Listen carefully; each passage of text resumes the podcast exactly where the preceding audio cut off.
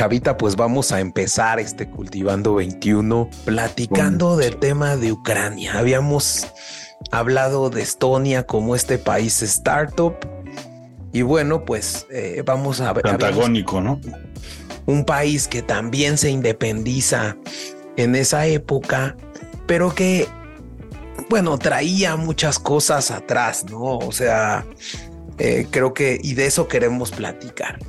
¿Por qué Ucrania llega incluso a una invasión? O sea, creo que en gran parte vamos a ver que esto se debe a muchos factores que han eh, hecho a Ucrania un gran país, ¿no es, Chavita? Sí, tanto su ubicación como sus recursos.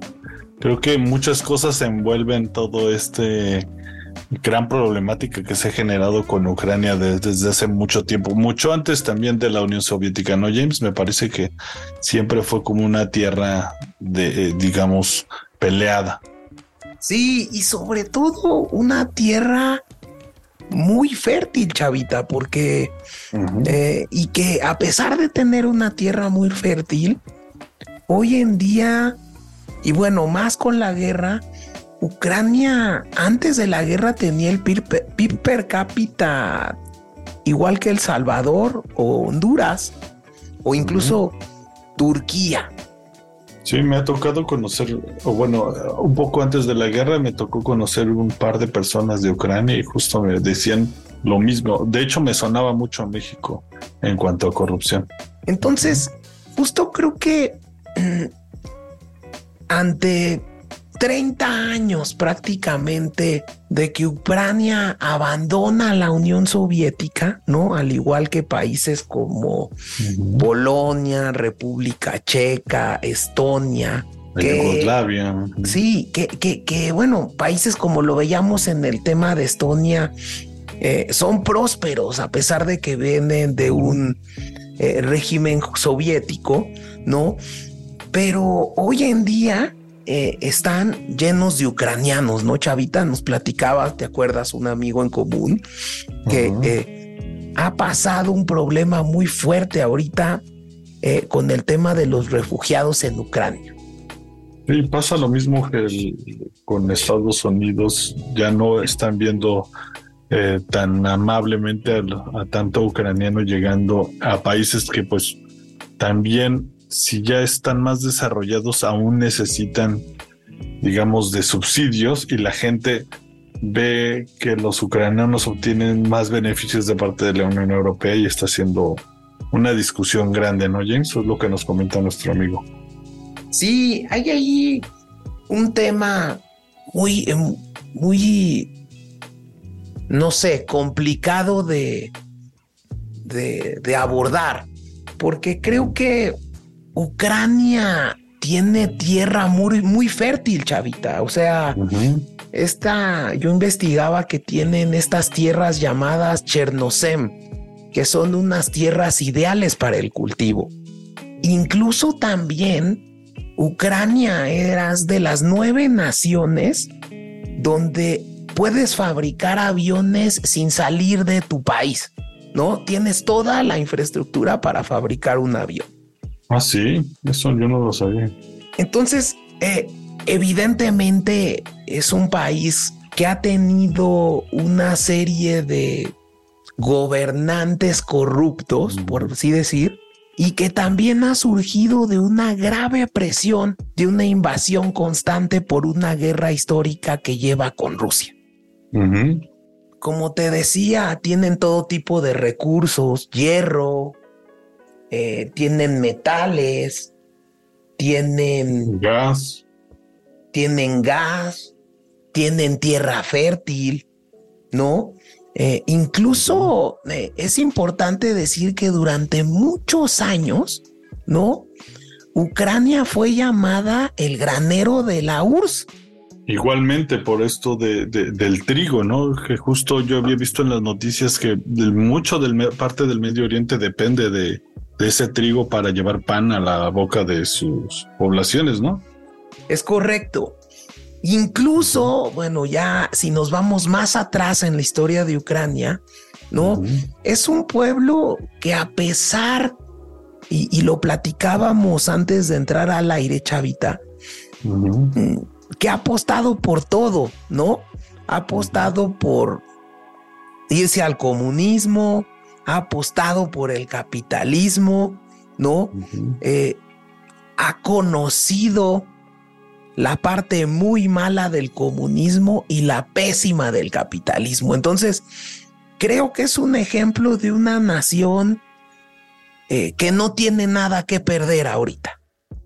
Yo creo que justo lo que dices, ¿no? Eh, es una, una nación en la que la gente ya tenía muy poca esperanza en cuanto a el trato de, sus gobernantes. Llega este nuevo Zelensky, llega la invasión de Rusia y me imagino que, pues sí, es gente que ya no sabe qué esperar, ¿no? Exacto, porque de entrada, por ejemplo, en la época de Stalin, ¿no? Esa parte de Ucrania fue sometida incluso a una hambruna muy terrible eh, que se llamaba el Holodomor. Luego, tras la caída del comunismo, realmente también Ucrania, en la parte de las repúblicas socialistas soviéticas, era la más olvidada, ¿no? No era eh, eh, digamos, no era Moscú, ¿no? Era, era realmente, pues, no sé, este, eh, realmente como el anexado, ¿no, Chavita? Sí, era como, me imagino que era como el hijo ignorado de, la, de, esa, de esa parte de Europa, pero que también siempre fue una, una ruta también un poco estratégica, ¿no? O sea, yo no sé qué es lo que pasó ahí en, en la historia que se perdió el, interés en la, en la región, ¿no, James? Y yo creo que principalmente esto conformó como una bipolaridad en la sociedad ucraniana, ¿no? Y creo que aquí, eh, de aquí parte el gran problema de Ucrania, ¿no? La gente que comulga y sigue comulgando con el pensamiento soviético y la gente que no está contenta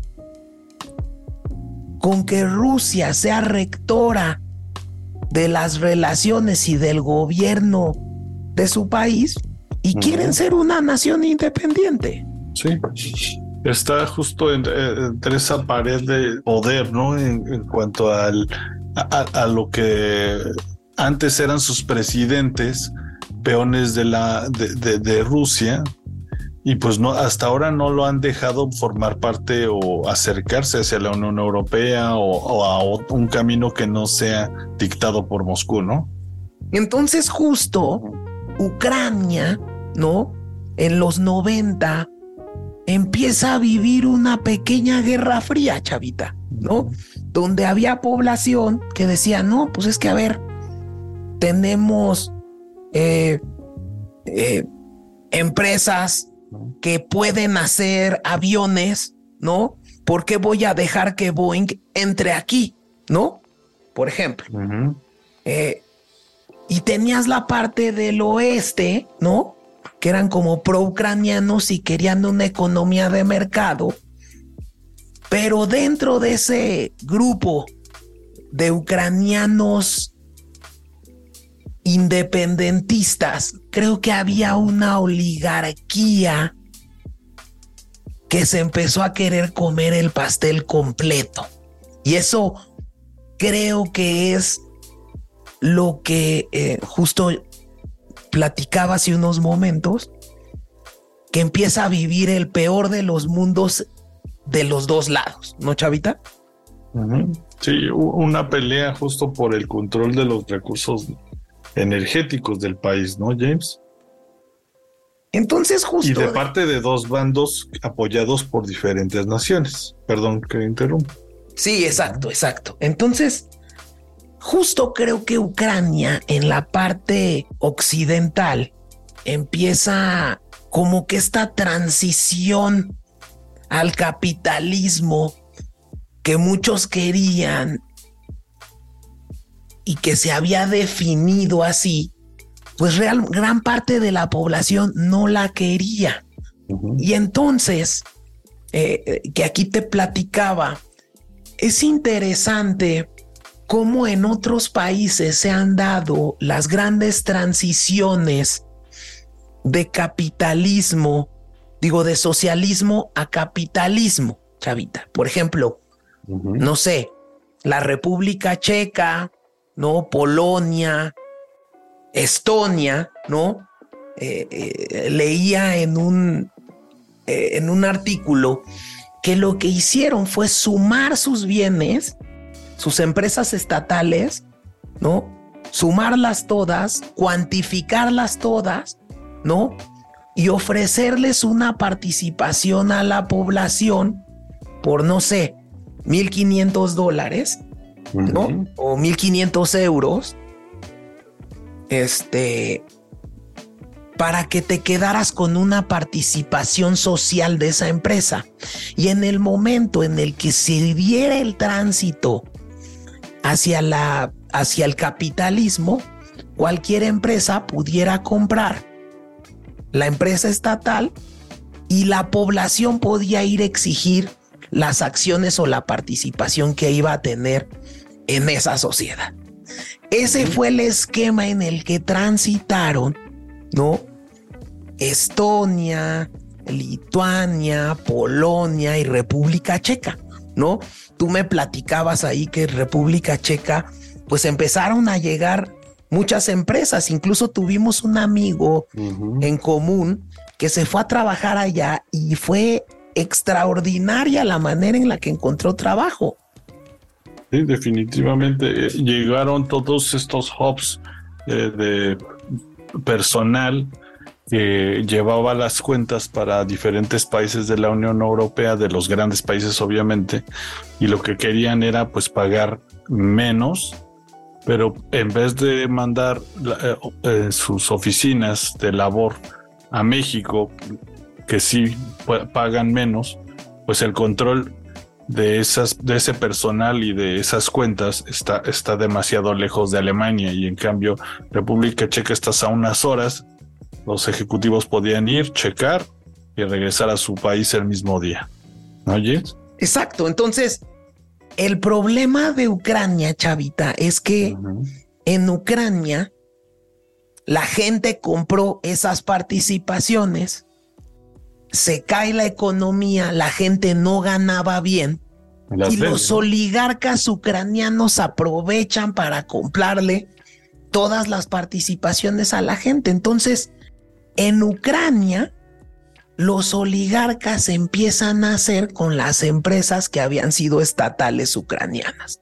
Y entonces se empieza a formar una oligarquía en Ucrania. Un poco como lo que pasó en México cuando entramos a, libre comercio en los 90, James, o no tan, o mucho más fuerte. Yo creo que mucho más fuerte, Chavita, porque eh, hubo ciertos sectores en México que sí eh, participaron un poco de esta transición. Acá, por ejemplo, Chavita, ¿no? El 85% de la riqueza de Ucrania estaba en manos de oligarcas. El 85%. Algo que se me hizo una jalada es que sí habíamos dicho al inicio de este cultivando que Ucrania tiene una de las mayores tierras agrícolas, esta llamada Chernozem. Bueno, pues la compraventa del suelo agrícola estaba prohibida a pesar de tener el suelo más fértil. Ok. Porque los oligarcas habían adquirido las tierras en las privatizaciones y la ley los protegían para que no las pudieran vender. O sea, no se podían ver presionados por ningún ente a vender sus, sus cosas en caso de que llegara algún rival, supongamos. Es correcto. Ok. Luego empieza, tomando en cuenta esto, Chavita, mucha corrupción en esas empresas estatales. Hay muchos escándalos de corrupción, por ejemplo, con la empresa Gas, que es la empresa de gas estatal, que incluso sacaron que hubo casos de corrupción por más de 3 mil millones de dólares al año. O sea, imagínate. Loquísimo. Decían que solo en 2014, por ejemplo, las pérdidas de esta empresa de gas más o menos eran un 6% del Producto Interno Bruto de Ucrania. Está fuertísimo. Y eh, esta empresa, digamos, todavía la controlaba parte el gobierno, ya era totalmente controlada por los oligarcas en ese entonces. Esta empresa estaba controlada por el gobierno. Y yo lo que me recuerdo antes de entrar al aire es que me comentabas que los oligarcas empiezan a adquirir empresas a través de este tipo de participaciones, ¿no, James? Es correcto. Por ejemplo, Petro Poroshenko, el presidente ucraniano antes de este cuate Volodymyr Zelensky, era dueño o es dueño de la mayor chocolatera ucraniana del país. No obstante, el chocolate está abierto al sector privado, ¿no? O sea, digamos, su empresa de chocolates y de dulces ucranianos es la más grande de Ucrania. Porque compró la empresa estatal. O sea, como dices, eh, eh, las empresas supuestamente parecen estar, eh, digamos, teniendo competencia, pero casi todas las empresas en Ucrania son dominadas por un solo jugador, ¿no? Es correcto. Entonces, ¿qué pasa? Que al mismo tiempo que hay gente, ¿no? Que está viendo este cambio en Ucrania, también hay gente que creció en la etapa de la Unión Soviética, chavita. O sea, aunque vemos eh, muchas veces los libros de historia, parece que las cosas fueron hace mucho tiempo, pero creo que no, no, no son hace tanto. O sea, la gente que vivió en la Unión Soviética sigue viviendo. Entonces se está dando cuenta que también, pues este camino del capitalismo, pues también se lo está quedando un solo grupo de poder. Sí, y es algo que a mí me había comentado alguna maestra, alguna vez estudié un poquito ruso, pero me comentaba que las clases pobres en este tipo de países con oligarquías eh, buscan mucho nuevamente el comunismo y el socialismo, porque si bien se siguieron eh, siendo pobres, el capitalismo no les da, ni siquiera les garantiza lo mínimo y lo que se queja esta gente mayor de edad, la mayoría, es que por lo menos con el socialismo tenían de dónde comer, o sea, tenían como garantizado un mínimo nivel de vida y pues están totalmente defraudadas, ¿no? Con el capitalismo que solamente benefició a algunos. También aquí tenemos que contar que Ucrania podríamos decir que vive el mismo efecto que México, ¿no? Porque tiene al lado a una gran potencia que es Rusia. Y la Unión Europea al otro lado. Y la Unión Europea al otro lado.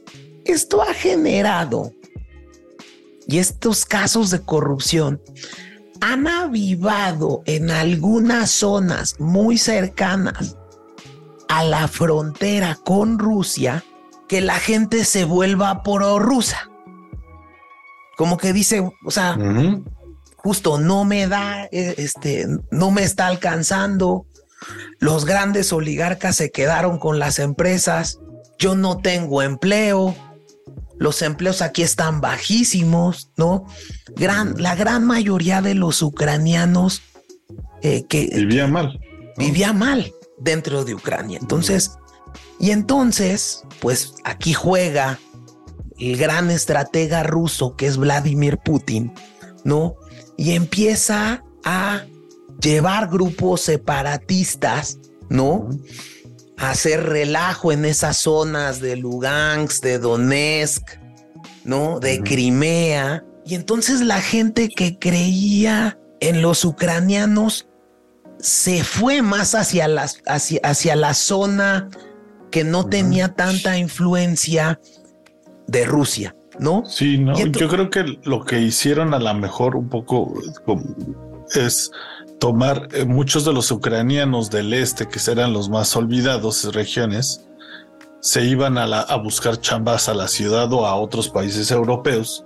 Y me imagino que Putin vio esa vulnerabilidad y mandó, como tienen trato de, digamos, de movimiento o, o, tenían en esas naciones, me imagino que mandó a habitar estas zonas, ¿no? Es correcto.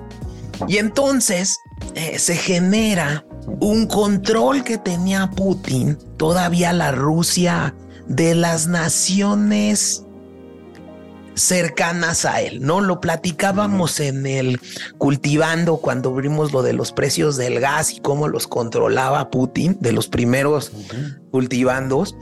Nos dimos cuenta de que, bueno, para Putin el tener influencia en sus naciones cercanas, ¿no? Y poner a gobiernos prorrusos, ¿no, Chavita? Pues le estaba generando pues una buena rentabilidad.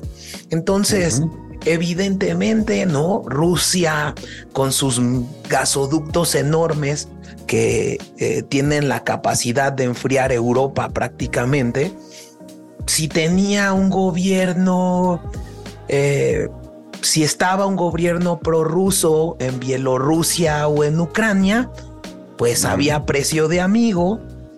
Si eh, había un gobierno diferente a un prorruso, pues ya te bloqueo, ¿no? Y así había jugado políticamente con el tema del gas eh, el presidente eh, ruso, ¿no? Y bueno, pues es evidente que empieza a influir en las eh, elecciones, ¿no? Eh, de esta Ucrania con una nueva democracia. Y entonces los primeros incluso presidentes de Ucrania son prorrusos, totalmente prorrusos. Y pues venían directamente de la Unión Soviética, ¿no?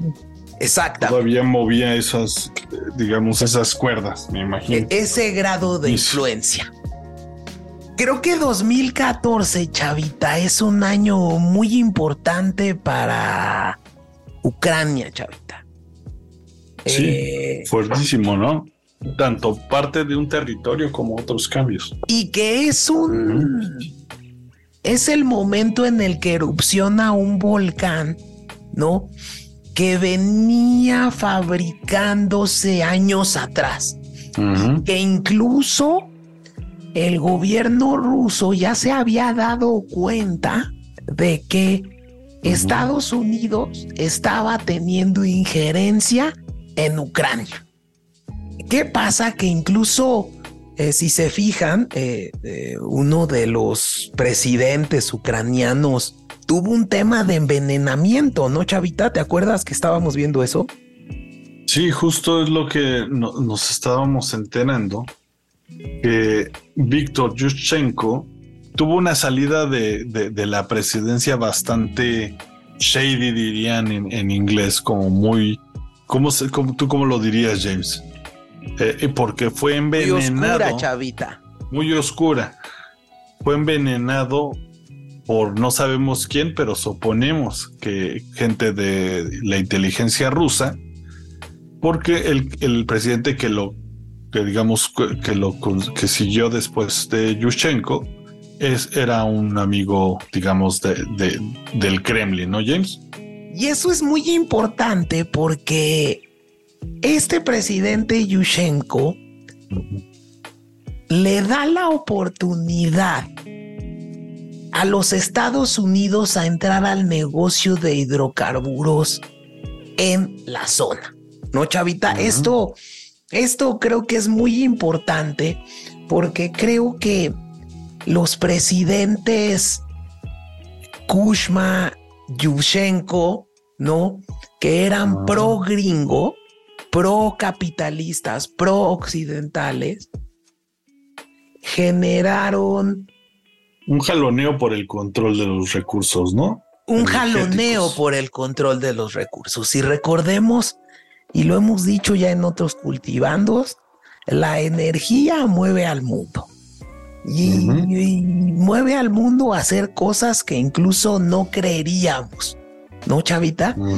Y entonces, eh, empieza a crear esta empresa que se llama Burisma, que esta empresa Burisma eh, eh, ha comprado los grandes consorcios y las estatales ucranianas de gas, de petróleo, de distribución. Y es en esta época de, de Víctor Yushchenko, eh, que es el cuate que es envenenado. Es interesante ver, eh, y si buscan fotos de este presidente ucraniano, lo que hace es, es, es, es, realmente el físico de su cara se refleja eh, se refleja en gran parte y han dicho varios estudios de especialistas médicos que, que pudo ser objeto eh, de, un envenenamiento.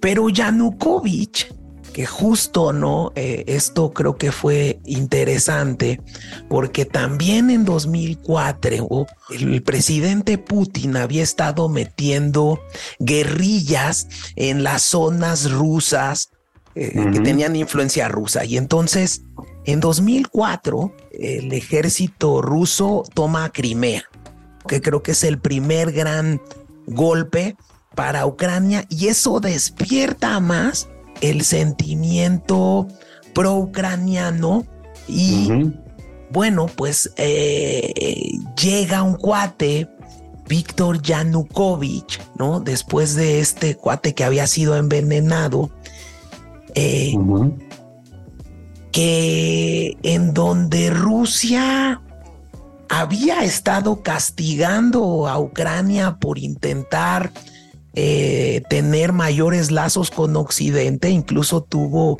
varias interrupciones del suministro de gas, ¿no? En 2006, por ejemplo, ¿no? Eh, había sufrido eh, muchos golpes de Rusia eh, por haber estado tentando a la OTAN. Y entonces tenías esta influencia y justo al parecer el plan que traía eh, Víctor Yushchenko, el cuate que es envenenado, era integrar a Ucrania a la OTAN y a la Unión Europea. ¿No? Pero principalmente a la OTAN, porque recordemos que integrarte a la OTAN es integrarte al escudo de defensa occidental, porque si atacan a un país, tienen que atacar a todos. ¿No? Entonces, eso era lo que estaba buscando este Yushchenko y bueno, pues eh, se da cuenta, yo creo, la inteligencia rusa. Y bueno, eso es una línea muy roja para Rusia, ¿no, Chavita? El hecho de que... Eh, pues sí, toman este todos tus intereses económicos y más que Rusia, pues realmente el gas hace Rusia, ¿no? La economía.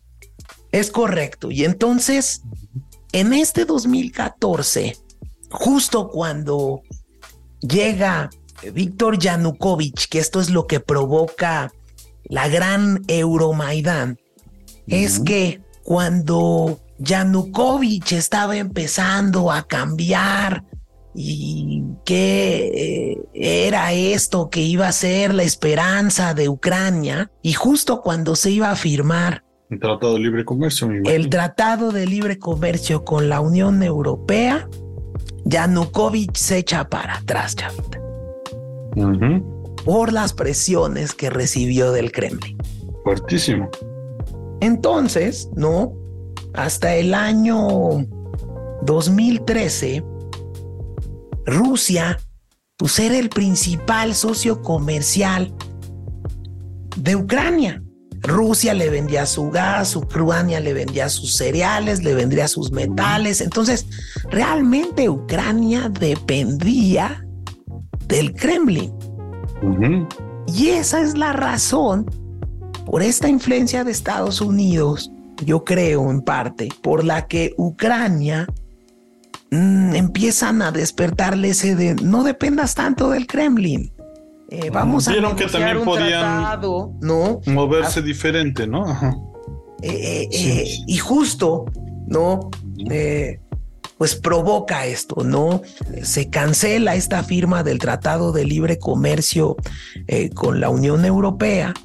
Y bueno, pues eh, esto, el ucraniano que apoyaba la independencia ucraniana, la libertad, pues lo sintió como una traición de la propia oligarquía ucraniana. Y por eso estalla este, este, este Euromaidan. Esto logra derrocar a Víctor Yanukovych y la mitad ruso parlante también se sintió traicionada, yo creo, pues no vieron bien este tema, ¿no? Y por lo que dicen, uno de los presidentes más corruptos que ha habido en Ucrania justo es el siguiente presidente, el, el que lo sucede, ¿no, James? Y sí, justo este Euromaidan provoca esta grave polarización. Y bueno, pues eh, justo llega al poder eh, este señor Petro Porochenko, ¿no, Chavita? Que es gran oligarca ucraniano, dueño de muchas de las empresas estatales de Ucrania y que gana a pesar de que toda esta gran violencia y este gran, esta pelea entre la oligarquía ruso parlante cambia a ser una oligarquía ucraniano parlante. Es decir, eh, nuevamente las élites ucranianas toman el poder y se empiezan a corromper de una manera bestial. ¿Por qué? Porque a menor inversión extranjera generas mayores casicazgos, chavita. Entonces, en Ucrania había una economía muy regulada. Eh, Ucrania es el país con una de las mayores eh, regulaciones del mundo para poder abrir un negocio, ¿no?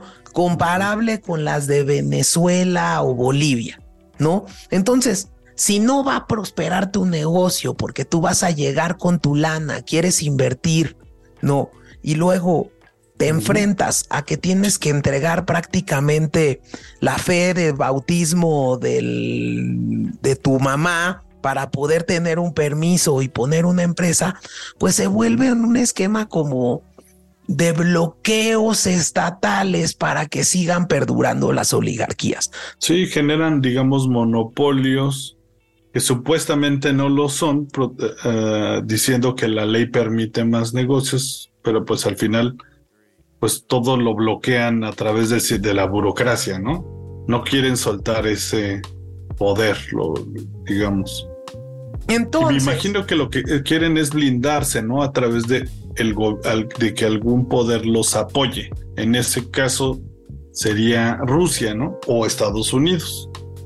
Cabe señalar justo que esta empresa Burisma es la que han sacado y que salió a luz en el primer impeachment de Trump, ¿Ah, donde supuestamente dijeron que Trump prometió ayudas a Ucrania, ayudas militares, a cambio de que abrieran las investigaciones donde se documentaba que el hijo de Biden participó en el board de esta empresa Burismat que adquirió todas las empresas de hidrocarburos de Ucrania.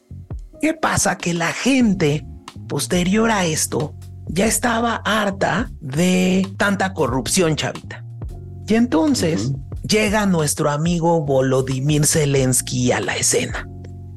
Y Volodymyr Zelensky había sido un actor muy famoso de la televisión ucraniana que estaba en poder de un oligarca ucraniano, el que pone, no sé, es como si aquí en Televisa pusieran a Eugenio Derbez y suben. O que el Salinas Pliego pusiera el, ¿cómo se llama? El Willy Willy, ¿no? Es correcto. Entonces es, eh, llevan a un actor muy popular a la presidencia de la República Ucraniana, otra oligarquía ucraniana. Y entonces eh, llega Volodymyr Zelensky eh, como con una campaña bastante buena, donde incluso él se vende como, miren, yo no soy prorruso ni antirruso. Yo estoy harto de la corrupción. Que le tira a la Fox, digamos. Al pues, hartazgo, ¿no?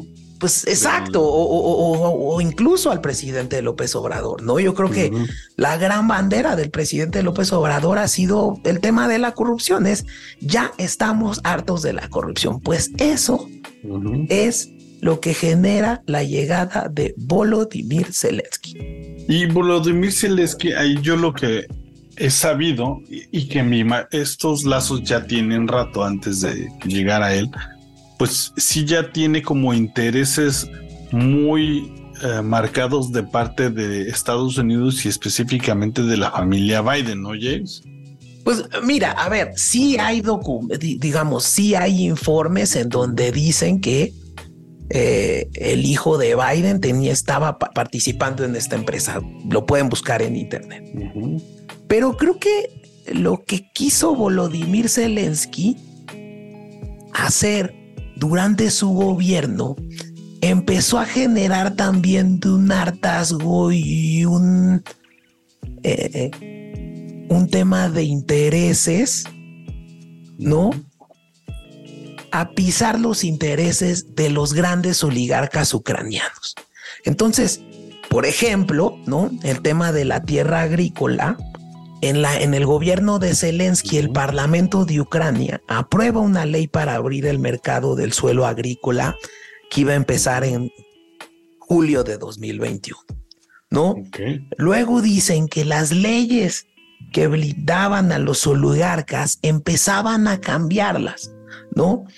Y incluso en febrero de 2021, eh, el gobierno eh, de Volodymyr Zelensky eh, congela las cuentas de un oligarca prorruso, un cuate que se llamaba Medvedchuk. O sea que ya empezaba a tocar cuerdas ya muy peligrosas, ¿no? Sí, incluso Ucrania ya había pedido un préstamo de 5 mil millones de dólares al Fondo Monetario Internacional para su lucha contra la corrupción, ¿no? Zelensky realmente llega con un porcentaje de popularidad alto, ¿no? Pero luego lograr romper estos poderes oligárquicos que hay en Ucrania es prácticamente imposible.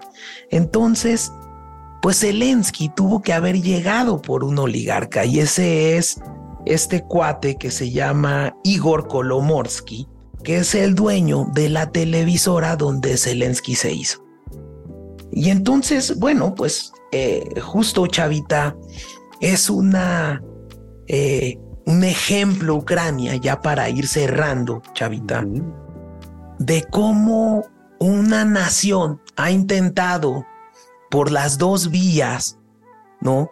Tanto la comunista como la capitalista, pero también, ¿no? Se ha, ha conocido la peor cara de las dos vías y entonces eso ha hecho que hoy en día Ucrania no tenga nada que perder. ¿Cómo ves, Chavita? Sí, definitivamente apoyo tu tesis de que ya la población está eh, tan de, digamos, en una desesperación tan grande que pues le tiran, ya no saben a qué, ¿no? Y creo que también eso es lo que desestabilizó tanto para llegar a esta guerra, ¿no? Todas estas regiones, aunque sí lo tomó de manera violenta Rusia, ya estaban muy inclinadas hacia el Kremlin y eh, también decían que había ya cierta discriminación a la gente, eh, digamos, eh, rusoparlante ya desde antes, ¿no, James? Creo que eso fue lo que generó este descontento que no sabía la, la gente de Ucrania definirse por pro un gobierno u otro, sino simplemente estaba en el hartazgo total, ¿no?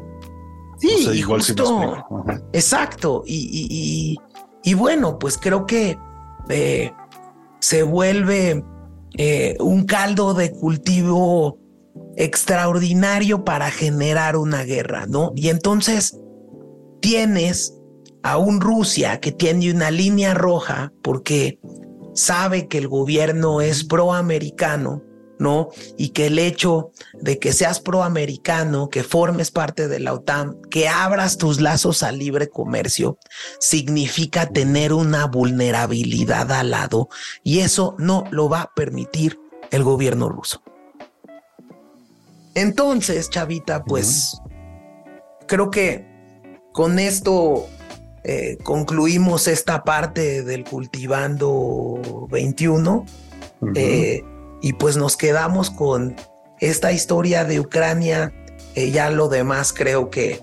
se sigue contando, ¿no? Cada se sigue contando, se está viviendo la guerra de Ucrania, ¿no? Volodymyr Zelensky sigue perdiendo terreno, ¿no? En algunas zonas lo está ganando. Eh, al día de hoy estamos en el momento en el que incluso eh, está una disputa eh, por el tema de una presa, esta presa que se llama Novakayovka, ¿no? Que, que, fue bombardeada hace poco, ¿no? Por un dron que se desconoce si es ucraniano, hay muchas versiones, se han generado muchas teorías de la conspiración al respecto, ¿no? Si es, si fue Ucrania quien eh, decidió eh, reventar esta, esta cadena de suministro de agua que va incluso a Crimea, porque como habíamos dicho en, su momento, las presas sirven también como un tema de suministro de agua a poblaciones y esta presa suministraba el agua de Crimea. Entonces justo, bueno, algunos eh, eh, eh, que dicen que puede ser el gobierno ucraniano el que fue y que reventó esta presa, es por qué, porque suministraba agua a Crimea. Y los que apoyan que fue el gobierno ruso, bueno, pues es una fuente generadora de electricidad, ¿no? Y para detener a las líneas, ¿no? Con las inundaciones también dice. Es correcto. Entonces, bueno, pues lo que esperamos es que eh, eh, justo platicaba y hay muchos videos sobre si, si existiera una posible eh, guerra nuclear. Y creo que incluso lo ha dicho en reiteradas ocasiones Rafael Grossi, que es el director general del órgano internacional de energía atómica, no digamos el que cuida todo el tema nuclear del mundo.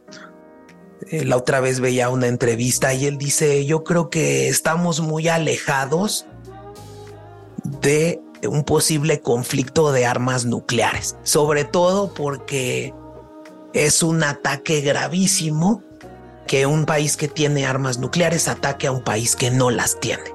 Pues eso es gravísimo, ¿no? Sí. Pero lo que sí hay un riesgo latente es que exista un accidente nuclear, porque eh, Ucrania tiene muchas eh, centrales nucleares en su territorio, ¿no? Eh, esa es otra de las cosas que también a Ucrania le tenía muy molesto con respecto al tema de la Unión Soviética. Ucrania fue la gran afectada en el tema de Chernobyl. Entonces, ese tema y ese temor pues está latente y creo que es importante eh, pues decirlo a todos los escuchas del cultivando, ¿no, Chavita?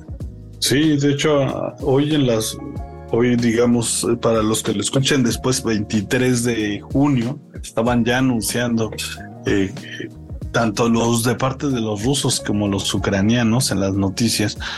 Eh, los ucranianos estaban diciendo que los rusos están planeando un ataque terrorista a la planta de nuclear, me parece que es, bueno, una cercana justo al, río, a esta presa que se desembocó.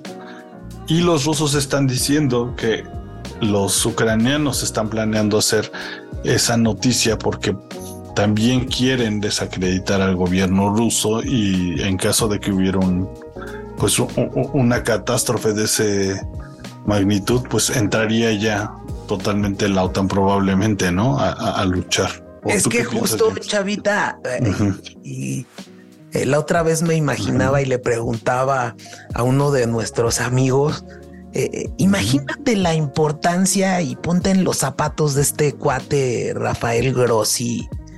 O sea, primero tienes que ir a hablar de estos temas con las dos partes en el conflicto, ¿no? Entonces, el cuate platicaba que tiene que ir a ver a Zelensky y a Putin, ¿no?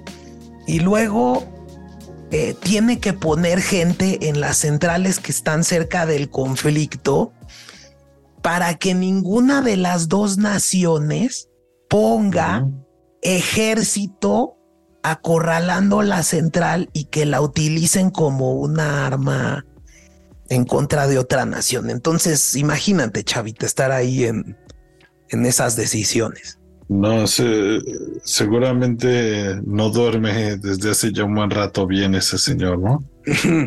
Exactamente, yo lo mismo pensé.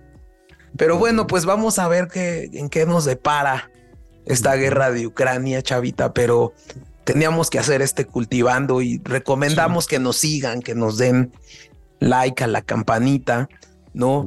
Si nos faltó decir algo, que lo, también nos lo hagan decir, ¿no? Para también ir complementando los programas con sus opiniones. Sí, buenísimo. Y síganos en nuestras redes sociales, Chavita. Mándenos al contacto arroba cultivando ideotas.com. Cultivando, idiotas. Exacto. Tenemos el Instagram cultivando idiotas y at cultivando idiotas con U, que es el serial de los destinos, que nos ha faltado echarle un poquito de ganas a ese. Y pues es que ese es el, equipo de Chavita que no le, no le pone el equipo que está los en dos, Los dos tendríamos que, pero eh, ese me lo dejaron solo. pero bueno, Chavita, entonces este los dejamos con alguna recomendación musical, ¿no? Si bien ya no va a haber canción directa después de esto, a lo mejor, este, ¿qué, se te antojaría recomendar el día de hoy, James? ¿Algún álbum en específico? Yo fíjate Me gustaría recomendar que escuchen el álbum, que seguramente vamos a hacer un cultivando la música de ellos. El Kirei de Radiohead. De Radiohead.